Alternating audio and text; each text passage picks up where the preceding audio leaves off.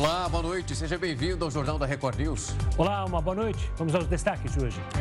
Volkswagen suspende temporariamente a produção em três das quatro fábricas em atividade no país. Estudo aponta que a classe média foi quem teve maior perda de renda na pandemia. Mortes do terremoto na Síria e Turquia passam de 40 mil crianças e idosos que acabam sendo resgatados a quase 200 horas depois do início do tremor. Índice de preços ao consumidor nos Estados Unidos sobe 0,5% entre dezembro e janeiro. E a inflação chega a 6,4% no acumulado de 12 meses. E ainda, a Rússia realiza exercício com bombardeiro próximo à fronteira do país com os Estados Unidos e aumenta a tensão internacional.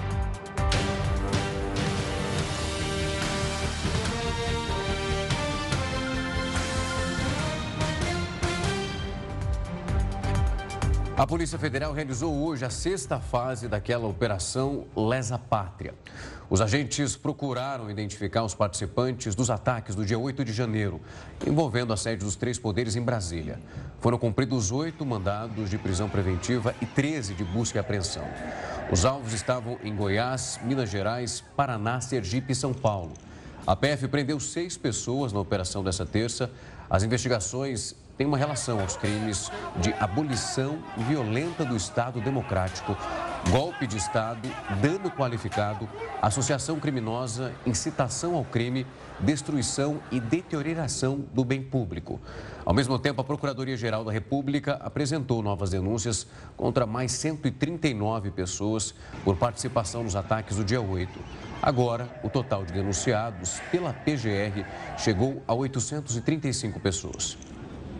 E a Comissão Parlamentar de Inquérito que investiga os atos de vandalismo no Distrito Federal aprovou a quebra de sigilo bancário fiscal e telefônico do ex-secretário de Segurança Pública, Anderson Torres.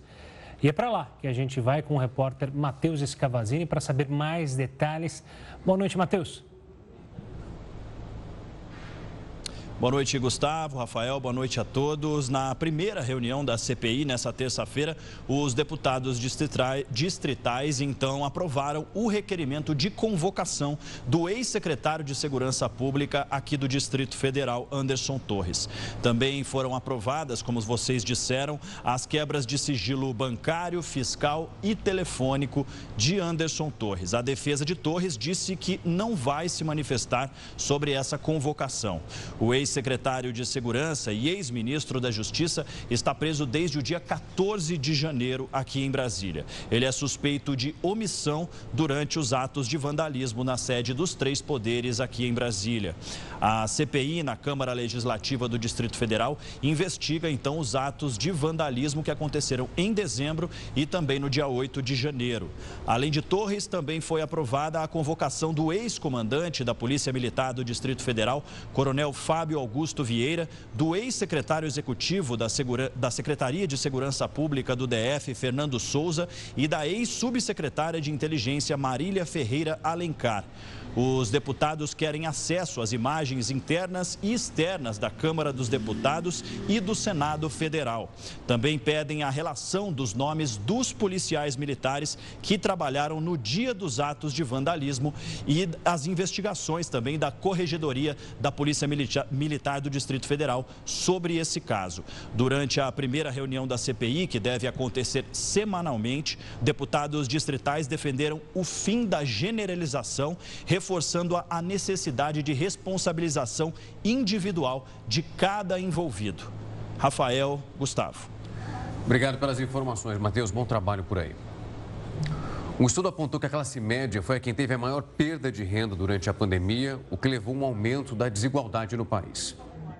Segundo dados inéditos da FGV Social, a classe média perdeu 4,2% de sua renda no primeiro ano da pandemia. Entre os mais ricos, que correspondem a 10% dos brasileiros, a queda nos rendimentos foi de apenas 1,2%. Entre os mais pobres, que abrange quase metade do país, a situação ficou praticamente estável, com ganho de 0,2%. A pesquisa uniu dados do Imposto de Renda de 2020 e da Pesquisa Nacional por Amostra de Domicílios, a PNAD contínua. Dessa forma, o Brasil atingiu 0,7068 no índice de Gini, que é um instrumento usado para medir a concentração de renda. Ou seja, quanto mais perto de um, maior a desigualdade. O IBGE, que usa apenas a PNAD contínua, identificou um índice menor, de apenas 0,6013. O estudo também apontou onde estão concentradas as maiores rendas do país. Com grande quantidade de funcionários públicos, o Distrito Federal ocupa o topo do ranking da renda média, com R$ 3.148. O valor é mais que o dobro da renda média nacional, que está em R$ 1.310. Do outro lado do ranking, o Maranhão é o estado com menor renda mensal média, com apenas 409 reais por habitante. Mesmo com uma inflação menor, as famílias de renda muito baixa sentiram aumento no alimento e no transporte. Um estudo do Instituto de Pesquisa Econômica Aplicada, o IPEA, aponta que a desaceleração na inflação foi maior para as pessoas de renda muito baixa.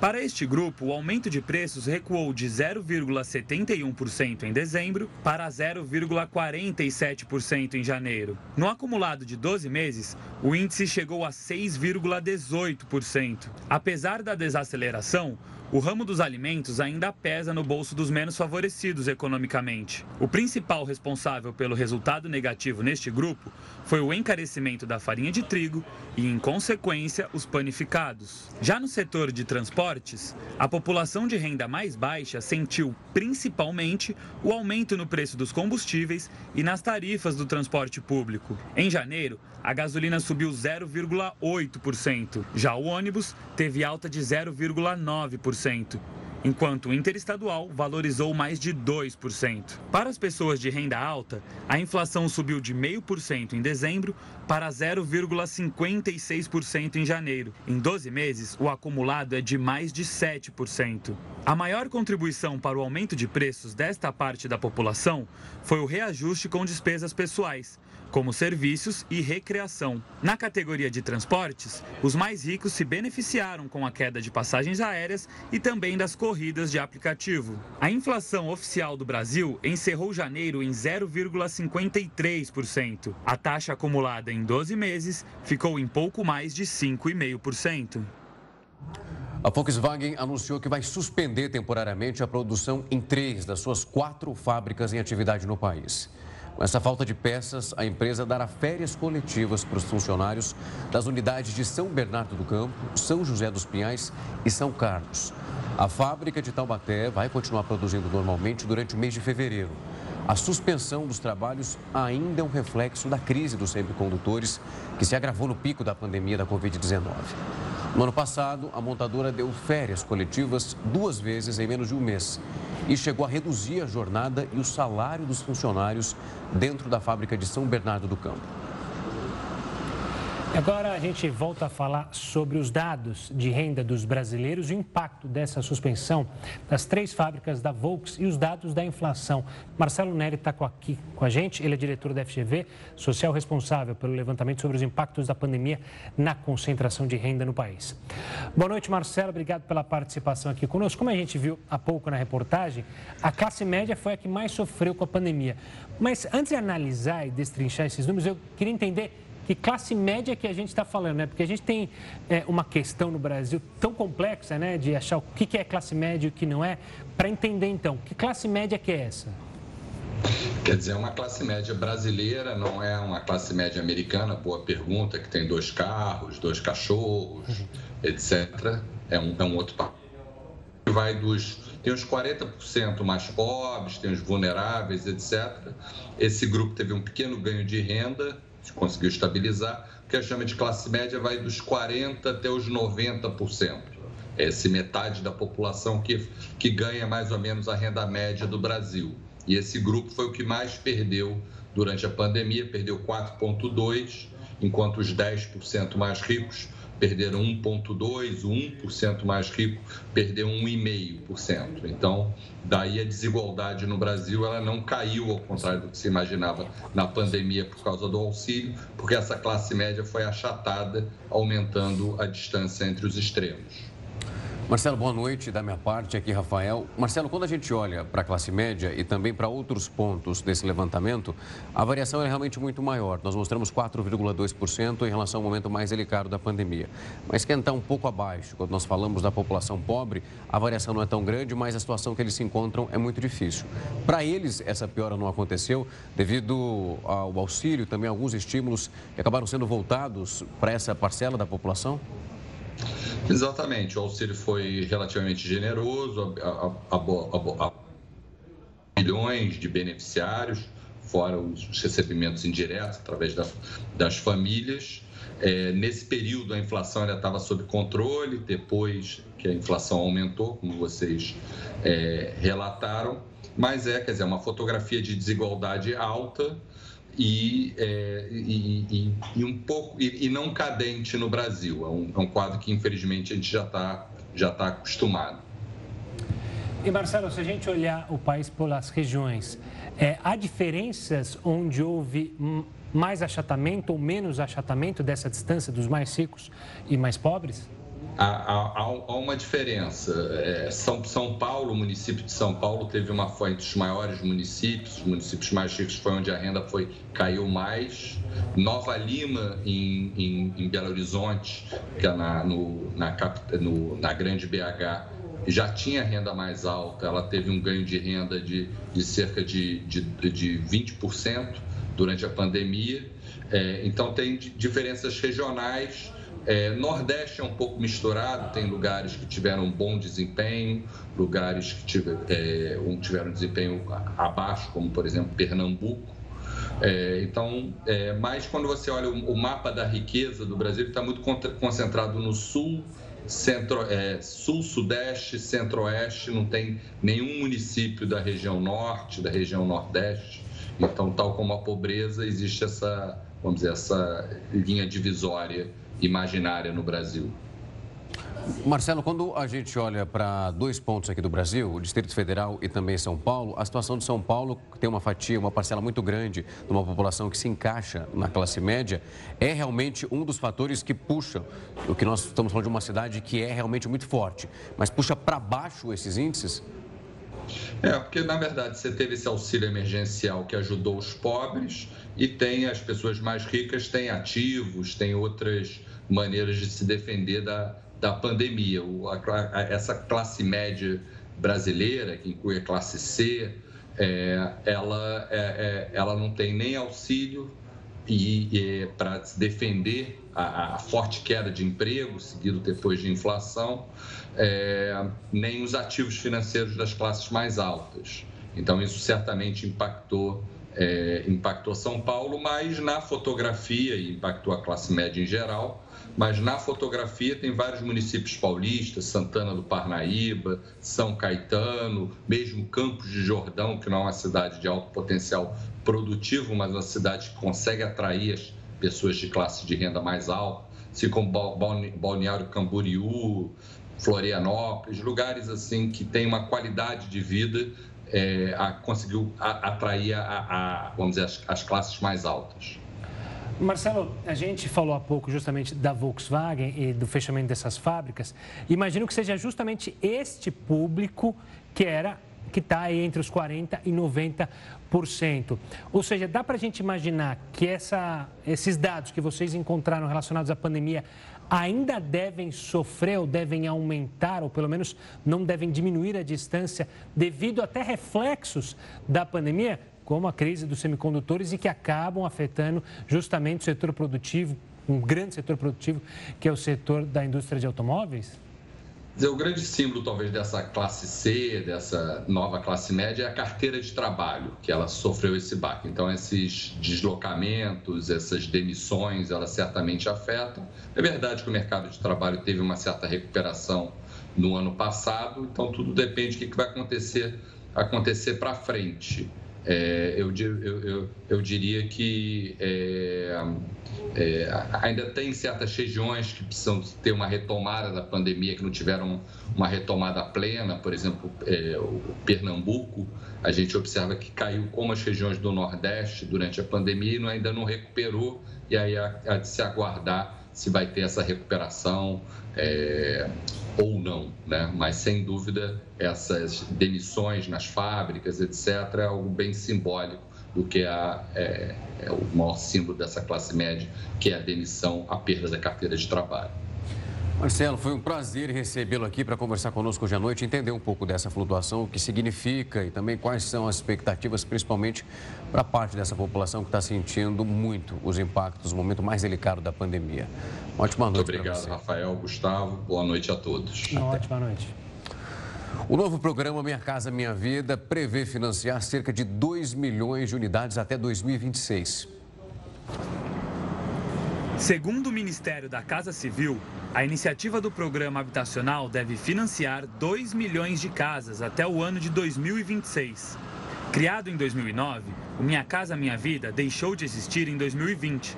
Sob o governo do ex-presidente Jair Bolsonaro, o programa que facilita o financiamento de moradias para pessoas de baixa renda passou a se chamar Casa Verde Amarela e sofreu alterações em diversos critérios.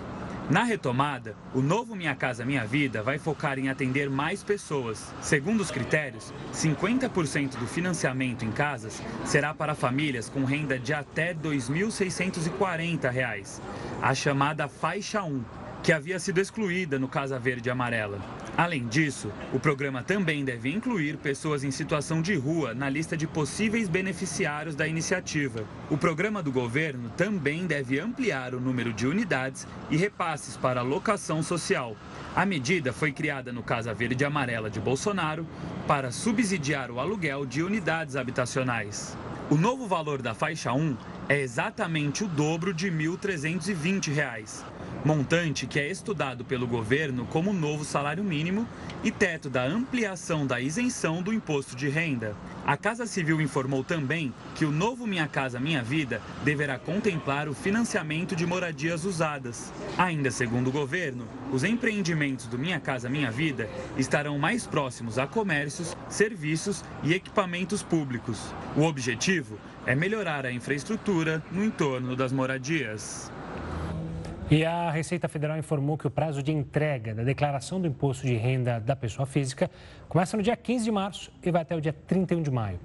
Normalmente, as entregas podem ser feitas até o final do mês de abril, como aconteceu no ano passado. Com isso, os contribuintes terão agora mais tempo para apresentar o documento. De acordo com a Receita Federal, a alteração tem por objetivo permitir que, desde o início do prazo de entrega, todos os contribuintes já possam usufruir da declaração pré-preenchida. Este modelo de declaração permite o preenchimento de quase todas as informações de forma automática. Apesar da maioria das pessoas não conhecer as mudanças do novo ensino médio, a maior parte aprova essas medidas do novo currículo. Depois de um ano do início da implementação do novo ensino médio nas escolas públicas e privadas do Brasil, boa parte da população ainda está pouco informada sobre as mudanças. De acordo com uma pesquisa feita pelo Senai e pelo SESI, 55% dos brasileiros estão pouco ou nada informados sobre o modelo. Com o novo ensino médio, a carga horária passou para 3 mil horas, um aumento de 25% com relação à anterior. Além disso, o conteúdo agora é apresentado em áreas de conhecimento, como acontece no Enem, e não mais em disciplinas individuais. A principal mudança foi no cumprimento dos itinerários formativos. Desde o ano passado, os estudantes cumprem parte da carga horária obrigatória entre as quatro áreas de conhecimento e podem escolher se aprofundar em um dos campos ou na formação técnica e profissional. Segundo o levantamento, quando as alterações são listadas, o curso profissionalizante durante o ensino médio é o mais aprovado, com mais de 90% de aceitação. Já 87% aprovam a possibilidade de o aluno fazer escolhas dentro do currículo que estejam relacionadas à carreira que pretende seguir. O novo modelo do ensino médio é aprovado por mais de 70% e o aumento da carga horária tem taxa de aceitação de 69%. A aceitação das novas medidas é acompanhada pela rejeição do atual modelo. 57% dos entrevistados acreditam que os estudantes concluem o ensino médio pouco ou nada preparados para o ensino superior e para o mercado de trabalho. Além disso, 14% definem a qualidade do ensino médio como ruim ou péssima. Esta é a segunda etapa escolar com pior avaliação, atrás apenas da alfabetização, com desaprovação de 20%. Você aí, já ouviu falar em salário esposa? Pois é, o benefício oferecido a servidores públicos casados com mulheres que não exercem trabalho remunerado foi invalidado pelo Supremo Tribunal Federal. Hora de conversar com o Heroto Barbeiro. Heroto, uma boa noite. Desde quando existia esse tipo de auxílio, que se a gente para para pensar hoje, fala, não tem sentido algum existir? Gustavo, existiu há muito tempo.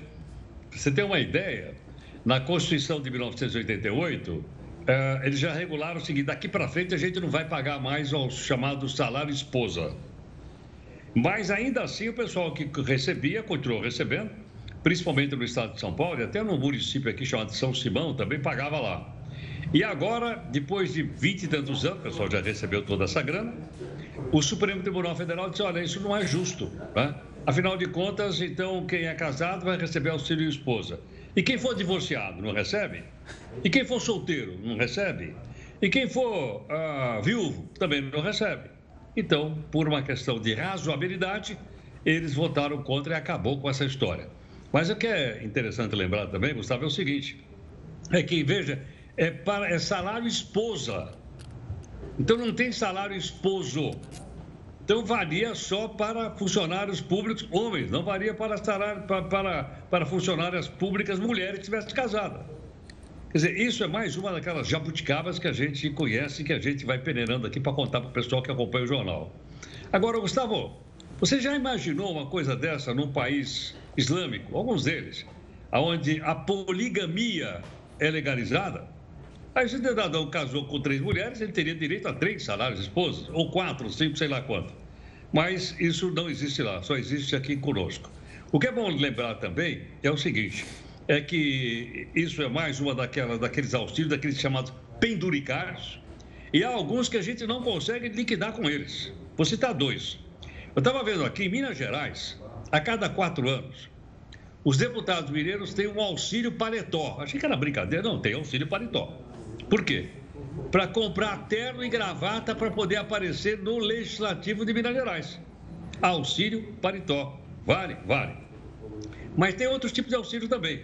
A gente até lembra aqui, que é aquele auxílio moradia. Eu não tenho, você não tem, o Rafa não tem, o público não tem, mas os membros do Ministério Público, a gente mostrou, tem, os juízes têm, membros do Tribunal de Contas também têm. Quanto é? Mais ou menos 10% do salário.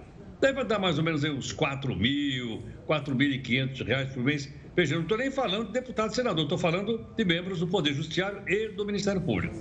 Agora, talvez o mais impactante para a gente disso tudo é o seguinte: a gente, para se aposentar, está tendo que pagar. Existe pelo menos três estados da Federação Brasileira, e quase um quarto, em que ex-governador, o cidadão fica lá quatro anos e se aposenta para o resto da vida. Eu falei quatro, porque o Rio Grande do Sul acabou de abolir agora. Fizeram uma pressão em cima do governador lá, ele, ele vetou. Mas olha, pelo menos três estados: é, o Acre, é, o estado do Paraná e Rondônia, eles têm auxílio para ex-governador. O Paraná ainda é um estado, vamos dizer que tem bolso relativamente, mas o Acre e Rondônia são dois estados bastante pobres. No entanto, essas coisas todas a gente só vai descobrindo com o tempo e só chamando a atenção das pessoas é que isso acaba. Por que razão? Porque, obviamente, nós sabemos que isso sai do nosso bolso. Por falar nisso, será que o Cezinha arrumou para a gente o impostômetro? Só para a gente alegrar aqui o nosso jogo. Ai, ai, olha aí, olha aí. Você pediu, ele já trouxe. Que é agilidade pura. Olha, olha, olha que maravilha. Olha quanto nós já pagamos de imposto esse ano aí. Dá uma olhada aí. 429 bilhões de reais. Veja bem, um mês e pouco. 429 bilhões de reais. Para onde vai essa grana? Para um monte de lugar, inclusive esses penduricários que a gente acabou de, de tomar conhecimento deles agora. Sinceramente, essa história de salário esposa eu fiquei sabendo hoje, eu não conhecia não.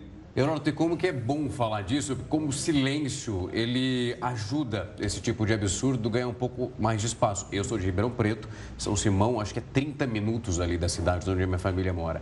Eu já estive em São Simão várias vezes e nunca ouvi que a mulher do servidor recebia um salário. Agora, não são todas, viu, Rafa? é aquele pessoal que já recebia antes de 1988 e estava recebendo até hoje. Que já estava ali, Mas é ó. funcionários da prefeitura. Mas ele, né, quer dizer, São Simão é perto da sua terra lá? Tá lá, dá Puxa. 30 minutinhos, Heródoto, de carro ali é perto. Ô, ô, ô, Rafa, eles inovaram lá, hein, meu? Inovaram, hein? Pois é. Mas você sabe quando você, você traz esses temas aqui sobre jabuticabas brasileiras e aí mostra o impostômetro, eu lembro daquela maravilhosa taxa do príncipe de Petrópolis. Essa que a gente já falou inúmeras vezes. Laudêmio para quem mora em Petrópolis, quando vai fazer compra de imóveis. Até hoje ela está lá. Teve uma PEC na Câmara no ano passado, se não me engano, que foi para frente que estava lá é, acabar com o laudêmio do príncipe tiraram do texto. Falaram, não, vamos deixar, o pessoal já esqueceu, porque ela veio muito à tona justamente quando teve aqueles problemas terríveis em Petrópolis e se cobrava. Ora, se a família real recebe da gente, por que não ajuda? Mas essa da taxa do príncipe também é sempre outra que vem na minha mente quando você traz essas jabuticabas brasileiras, Heródoto. É isso aí, precisa ficar atento, porque sai do nosso bolso. Pois é. Valeu, Heródoto. Boa noite. Até amanhã. Tchau, tchau, gente. Obrigado. Tá. Até. Falando em dinheiro, o salário mínimo deve ir para 1.320 reais e a faixa de isenção do imposto de renda para 2.640 reais. Depois do ministro da Fazenda, Fernando Haddad, afirmar que os estudos sobre o novo salário mínimo e também a nova tabela do imposto de renda já estão prontos, assessores da equipe econômica informaram que o piso salarial no país deve subir então para o novo valor. Além disso, no próximo ano, a faixa de isenção do imposto de renda da pessoa física também deve ser alterada. A expectativa é para que o novo salário mínimo deve entrar em vigor já a partir de maio. O anúncio pode ser feito oficialmente pelo presidente Lula no Dia do Trabalho. E a Prefeitura de São Gonçalo, na região metropolitana do Rio, declarou situação de emergência por causa das fortes chuvas que atingem a região. Até agora, uma pessoa morreu e outras três estão desaparecidas. Com o um decreto publicado nesta terça-feira, todos os órgãos municipais podem se mobilizar para lidar com os danos causados pelos temporais. Inicialmente, a situação de emergência vale por 90 dias, mas a medida pode ser prorrogada. A Prefeitura também criou uma força-tarefa para atuar na limpeza e remoção de lama, lixo e entulhos, além de prestar assistências, assistência às pessoas afetadas pelos temporais. As famílias que ficaram desalojadas receberão auxílio habitacional temporário de 600 reais, de acordo com o prefeito Capitão Nelson. Os bombeiros continuam os trabalhos na cidade em busca dos desaparecidos. E o índice de preços ao consumidor lá nos Estados Unidos, nos Estados Unidos melhor dizendo, subiu 0,5% entre dezembro e janeiro. Os detalhes você confere logo depois do intervalo. O Jornal da Record News está de volta para falar que o índice de preços ao consumidor, isso lá nos Estados Unidos, subiu 0,5% entre dezembro e janeiro. E com isso, a inflação atingiu 6,4% no acumulado de 12 meses. Segundo dados do Departamento do Trabalho americano, no último mês de 2021, o índice de preços teve alta de 0,1%. A inflação mensal foi impulsionada em parte pelo aumento dos preços da gasolina, que subiram 3,6% em janeiro, segundo a Administração de Informação de Energia. A inflação do mês ficou dentro do estimado pelos analistas, que apontavam para alta de 0,5% na comparação com dezembro. A projeção para 12 meses era de 6,2%. A inflação de alimentos aumentou 0,5% e o índice de energia subiu 2%. O núcleo da inflação, sem considerar as variações de alimentos e energia, subiu 5,6% nos últimos 12 meses. Esse é o menor aumento em um ano desde dezembro de 2021. O índice de energia aumentou 8,7% nos 12 meses encerrados em janeiro. E o de alimentos teve alta de 10,1%. E a ex-embaixadora da ONU, Nick Haley, anunciou sua candidatura para a corrida presidencial nos Estados Unidos. Haley foi embaixadora na ONU durante o mandato de Donald Trump. Ela se tornou a primeira adversária do ex-presidente na corrida presidencial. O anúncio da pré-candidatura dela era esperado há várias semanas.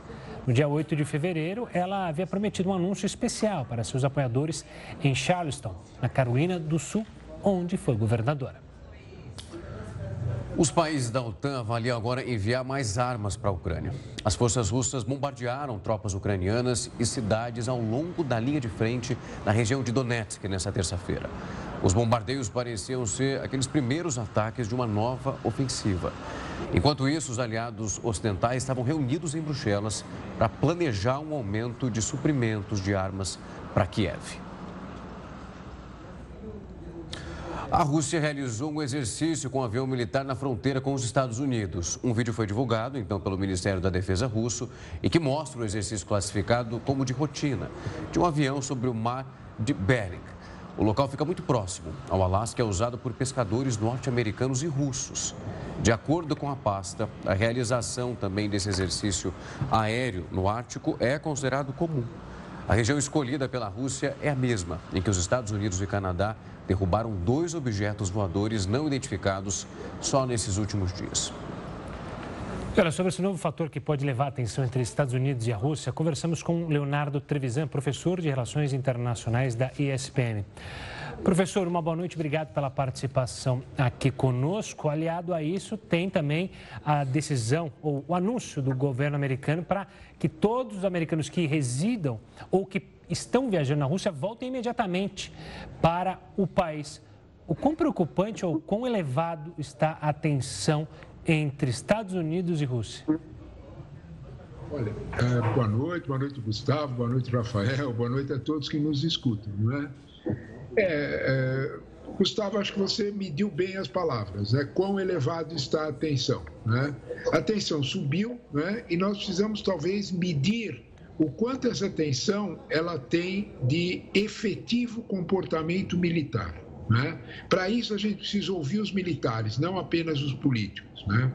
É, é, o comando aéreo americano naquela região, na região do Alasca, uma região sensível, avisou que tradicionalmente nessa época do ano, tanto a OTAN como a Rússia fazem exercícios militares naquela região. É claro, porém, que neste momento, né, com a tensão toda em torno do balão, naquela mesma região onde ocorreu a derrubada do balão é, é, chinês, é evidente que essa esse exercício podia ser pelo menos adiado. Os russos não o fizeram. Aliás, pelo contrário, fizeram questão de fazer uma demonstração de força. Né? Esses dois aviões, o, o, os dois Tu-95, são bombardeiros é, clássicos com ogivas nucleares, que podem portar ogivas nucleares, escoltados por Su-30, aquele caça que até atua na guerra da, da, da Ucrânia. Esses bombardeiros, bombardeiros saíram da Brigada Oriental da Rússia, voaram sete horas para estar ali. Em outras palavras, há uma demonstração de força implícita nessa situação. É claro que essa situação, esse quadro todo, não sinaliza para os americanos nenhum confronto direto. Vamos aos fatos. Os russos não ultrapassaram o espaço aéreo internacional. Os aviões americanos imediatamente guarneceram o espaço aéreo americano e dali não saíram. Podemos dizer que foi uma demonstração de força dos dois lados. A questão central é por que os russos o fizeram agora? Talvez porque na política interna norte-americana tenha ocorrido movimentos muito fortes contra acirrando o ânimo contra, principalmente, a Rússia, não só a China, por causa da guerra da Ucrânia.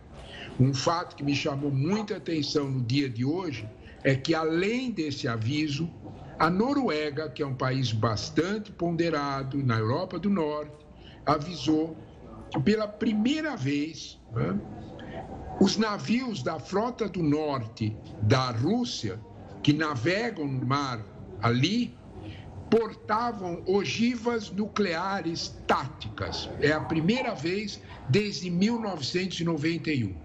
Portanto, você tem toda a razão de dizer: olha, os russos estão mostrando a força, os russos estão rangendo os dentes, os russos estão mostrando os dentes. Né? Por quê?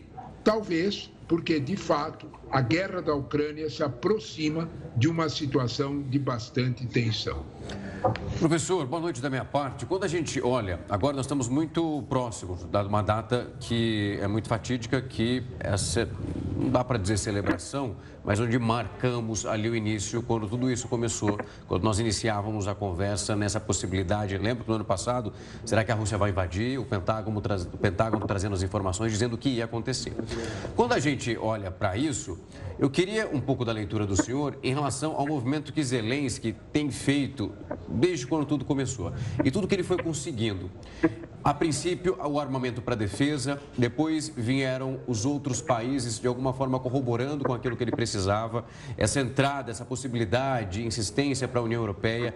Ele conseguiu os tanques de diversos países, ele conseguiu o sistema Patriot e agora o grande pedido, que inclusive nós falamos disso semana passada, ele agora quer os jatos. E até por enquanto, de acordo com o que foi dito, inclusive pelo presidente francês, esse estudo de possibilidade mas os Estados Unidos disseram que nesse primeiro momento eles não entrariam nesse ponto que para eles é muito crítico. Mas a gente já viu essa discussão também com outros armamentos que foram também liberados. Até onde o Zelensky pode conseguir contornar esse ponto, principalmente agora quando a Rússia se coloca numa posição muito forte para ter uma reviravolta? Você fez, Rafael, uma, um excelente resumo, perfeito sobre o escalonamento dessa guerra. Como que o Ocidente, de alguma forma, foi fazendo concessões múltiplas para que a, a, a Ucrânia se sentisse apoiada pelo Ocidente. Porém, Rafael, nós temos que ponderar que o apoio norte-americano e principalmente o apoio europeu é milimetricamente medido. Eles não têm nenhuma intenção de escalonar essa guerra, até mesmo para um uso de ogivas uh, nucleares táticas. De jeito nenhum. É esse o recado da Rússia. Quando nós olhamos efetivamente para o armamento que a Ucrânia recebeu, a Ucrânia recebeu amostras de armamento, Rafael. Ela não recebeu os armamentos reais. Vamos aos números. O sistema HIMARS, que é um sistema bastante sofisticado de artilharia, ele está na Ucrânia contado às dezenas, não chega a uma centena. 140 tanques, mesmo tanques mais modernos, tão fortes como o Leopard, mas tanques, o Leopard são poucos, é o Leopard de outra geração, da geração anterior, que alguns países europeus estão repassando. 140 tanques naquele contexto, olha o número de tanques russos ele é apenas uma, um apoio simbólico. Os americanos sabem que o ponto de inflexão, o que você disse, é o avião de caça. São os jatos de caça. Por que isso? Porque eles são incontroláveis. Seria possível perfeitamente que um avião desses saísse do espaço aéreo ucraniano e bombardeasse, fizesse operações dentro da Rússia. Isto seria uma provocação fora de qualquer controle toda a artilharia, toda a artilharia que o Ocidente dá à Ucrânia é medida para não ultrapassar 150 quilômetros. Leia-se, não bombardear de forma nenhuma a fronteira russa. É disso que nós estamos falando. O Ocidente mede. Os, os voos que, que o Gustavo estava descrevendo, o tom de provocação e o uso da ogiva nuclear nesses aviões, que são aviões disso, é o sinal claro de Putin, não passem da linha. E o Ocidente sabe disso. Eu chamo a atenção, Rafael, para as frases do Jan Stoltenberg, que é o, o, o diretor, o secretário-geral da OTAN.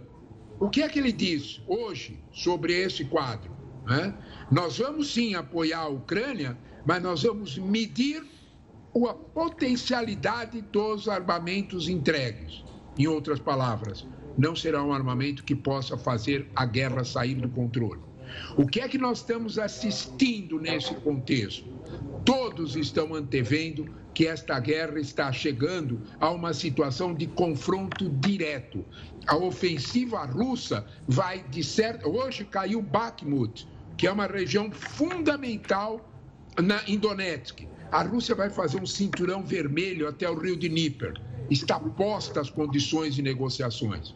Rafael, eu chamo muita atenção à verdadeira mensagem que está implícita no discurso da União do presidente Biden na semana passada.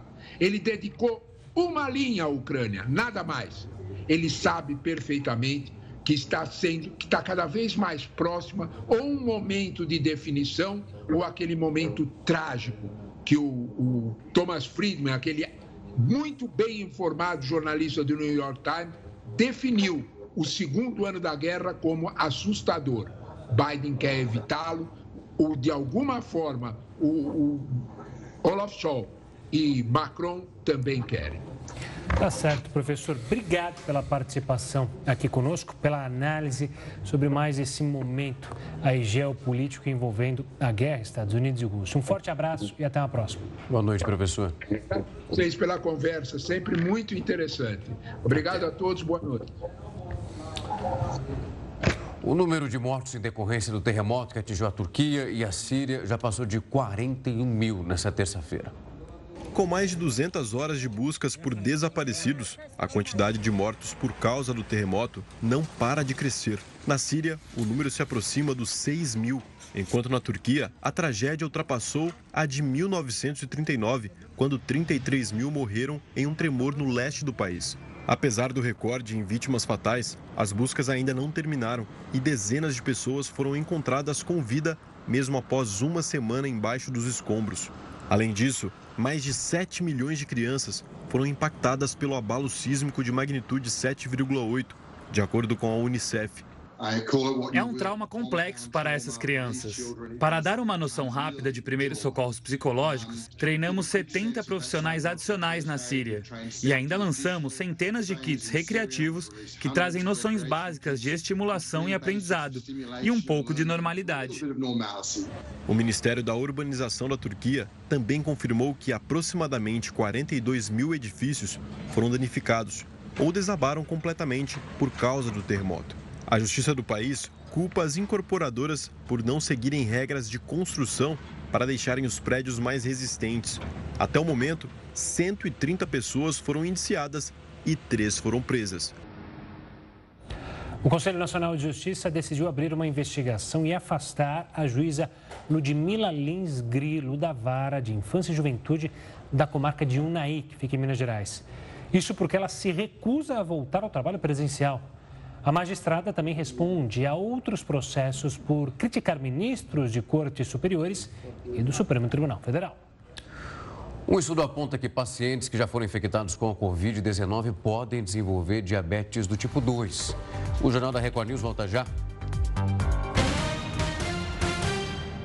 O Jornal da Record News é de volta para fazer um alerta. A Covid aumenta o risco de desenvolver diabetes tipo 2, de acordo com o estudo. O risco, então, de ter diabetes depois de um quadro de infecção pelo SARS-CoV-2 pode ser de até 58% maior em comparação àqueles que nunca se infectaram. Além disso, o risco chega a ser quase três vezes maior dos indivíduos que não estavam vacinados no momento em que contraíram a Covid-19 em relação aos vacinados. Cerca de 74% dos diagnósticos foram em pacientes não imunizados. O mesmo risco cai pela metade, 51%, em pessoas que estavam imunizadas no momento, então, da infecção. E também diminui o risco de desenvolver a hipertensão, 46% menor, e o colesterol alto, 45% menor. E a Agência Nacional de Vigilância Sanitária mantém a recomendação do uso de máscaras após o Conselho Federal de Medicina contestar a eficácia da medida. No documento, a agência reúne uma série de evidências científicas que comprovam bons resultados do uso de máscara no combate à disseminação do coronavírus. De acordo com a Anvisa, a utilização da máscara faz parte de uma medida de proteção individual e coletiva. E a reafirmação da importância e decisão de seu uso preconiza evidências científicas alinhadas a organismos nacionais e internacionais de referência, como o Ministério da Saúde, Organização Mundial da Saúde e Organização Pan-Americana da Saúde. Em nota, a agência esclarece ainda que há circulação viral e que há potencial para o aparecimento de novas variantes e também que há uma monitoração constante em momentos de grande aglomeração, como no período de carnaval. A Federação Brasileira de Bancos informou que não haverá atendimento nas agências bancárias agora durante o feriado de carnaval, nos dias 20 e 21. E com essa decisão, na segunda e terça de carnaval, não terá então expediente. Já na quarta-feira de cinzas, do dia 22, o início do expediente vai ser ao meio-dia. Nas localidades em que as agências fecham normalmente antes das três da tarde, o início do expediente bancário será antecipado, de modo então a garantir um mínimo de três horas de atendimento presencial ao público. A Febraban orienta os clientes a utilizarem preferencialmente os canais digitais, como sites e também aplicativo dos bancos, para a realização dessas transferências e pagamentos de contas nos dias em que não houver expediente. E a Organização Mundial da Saúde confirma surto de vírus de Marburg. O Jornal da Record News volta com essa e outras informações já já. E a Organização Mundial da Saúde confirmou um surto do vírus de Marburg, um dos mais letais do mundo, na Guiné Equatorial. Nove mortes e 16 casos suspeitos já foram reportados no país africano. O vírus é da mesma família do ebola e a taxa de mortalidade média é de 50%. A Organização Mundial da Saúde convocou uma reunião de urgência para tratar do surto do vírus de Marburg, na Guiné Equatorial. A situação já obrigou o país africano a declarar estado de alerta sanitário. Da mesma família do ebola, o vírus é um dos mais perigosos do mundo. A taxa de mortalidade dos infectados é de, em média, 50%, mas pode chegar a 88% dependendo da variante do vírus. Até o momento, pelo menos 21 pessoas estão em isolamento e sob vigilância. Isso por terem tido contato com infectados. Outras 4 mil estão em quarentena. O vírus de Marburg causa febre hemorrágica e é transmitido por morcegos a primatas e seres humanos. O contágio ocorre por meio de fluidos corporais de pessoas infectadas ou por superfícies e materiais. Em um surto de 2004 em Angola, 90% das 252 pessoas infectadas morreram. Em 2022, duas mortes pelo vírus de Marburg foram relatadas em Gana, também na África. Essa edição do Jornal da Record News vai ficando por aqui. Muito obrigado pela sua companhia. Tenha uma ótima noite. Fique agora com o News às 10 com a Suzana Busanello e a gente volta amanhã. Tchau, tchau.